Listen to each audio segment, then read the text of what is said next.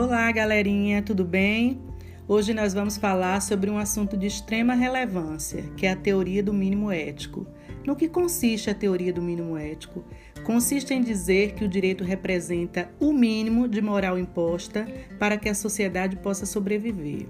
Sabemos que nem todas as pessoas levam em consideração a moralidade de um ato ao praticá-lo. Sempre vai existir alguém que vai violar a moral, e nesse momento surge a figura do direito como um instrumento de imposição das normas de forma mais rigorosa. E quem foi o grande representante dessa, dessa teoria do mínimo ético? Foi o filósofo inglês Jeremias Bentham, sendo que em sequência essa teoria foi desenvolvida e discutida por diversos doutrinadores. E aqui vamos destacar o alemão Jelink. É, esse alemão George Jelink ele afirma que o direito consiste em um estreito conjunto normativo que estabelece regras morais para a sobrevivência de uma sociedade, ou seja, toda a sociedade tem que haver um mínimo possível de, de, de regras para que possa atingir o status de viver de forma confortável, né?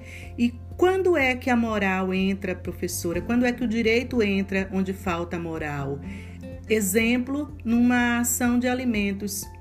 Alimentar o seu, o seu descendente, ou em alguns casos o seu ascendente, tem que ser uma obrigação genuinamente moral.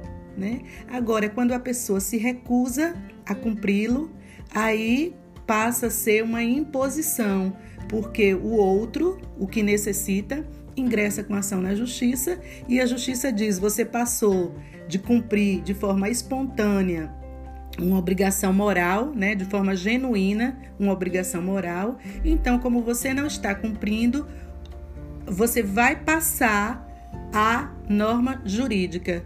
Então, aqui nós vamos analisar toda a documentação e, a partir daí, determinar o quanto será pago de pensão alimentícia.